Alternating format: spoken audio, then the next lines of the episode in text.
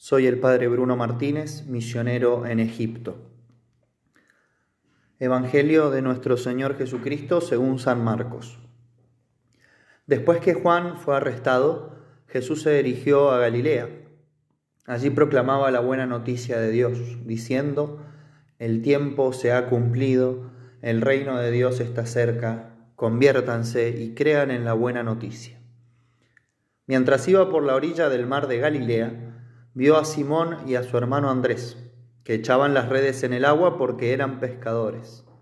Jesús les dijo, síganme y yo los haré pescadores de hombres. Inmediatamente ellos dejaron sus redes y lo siguieron. Y avanzando un poco, vio a Santiago, hijo de Zebedeo, y a su hermano Juan, que estaban también en su barca arreglando las redes.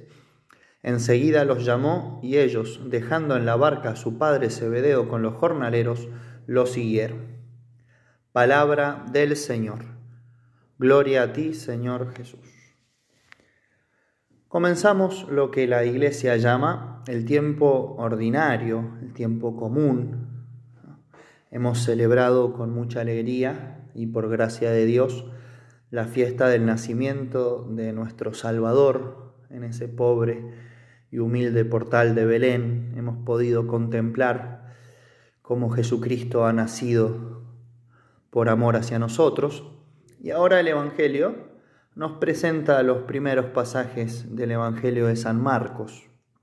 Nuestro Señor llama a sus primeros discípulos, pasa por la orilla del mar de Galilea, ve a Simón y a Andrés que estaban pescando y los llama a ser pescadores de hombres. Luego avanza un poco más, ve a Santiago y a Juan y también los llama. Lo que quisiera resaltar, y es solamente una de las cosas que podríamos meditar de este hermoso Evangelio, es la respuesta que dan estos pescadores. Dice el Evangelio, inmediatamente ellos dejaron sus redes y lo siguieron, hablando de Pedro y Andrés. Y luego dice, y dejando en la barca a su padre Zebedeo con los jornaleros lo siguieron, hablando de Santiago y de Juan. En estas respuestas vemos algo común y es la prontitud y firmeza en cumplir la voluntad de Dios. Ciertamente ellos fueron cautivados por nuestro Señor Jesucristo. Podemos incluso pensar y contemplar esta escena con muchísimo fruto. Nuestro Señor llegando, les habla, los ve, ¿no? les habla, los llama. Ese contacto con Jesucristo cuando es verdadero y sincero siempre cautiva. Y si nosotros tenemos un contacto verdadero con Jesucristo, un contacto sincero con nuestro Señor Jesucristo, somos cautivados por Él. Pero la respuesta de los discípulos es, es muy edificante también. Sin dejar pasar un minuto, sin dar vueltas, sin poner peros, siguieron a Jesucristo.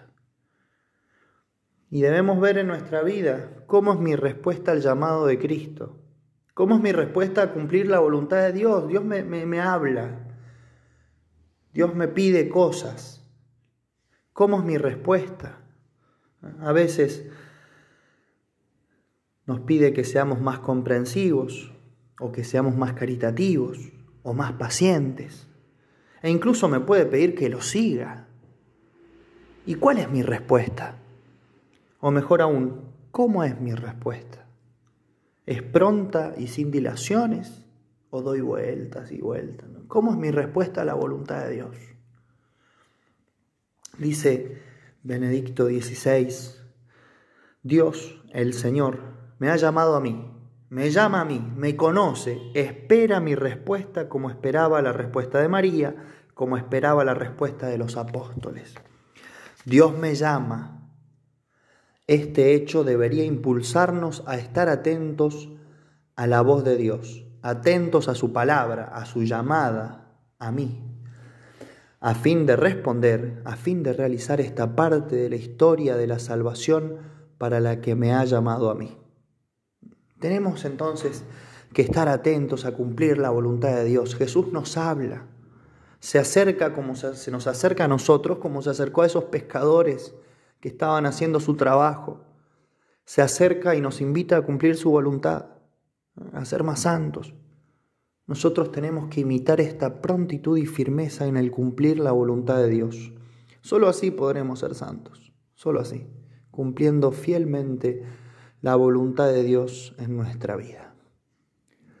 A María Santísima le pedimos esta gracia, la gracia de buscar cumplir siempre la voluntad de Dios en nuestra vida con una decisión firme y determinada. Ave María Purísima, sin pecado concebida.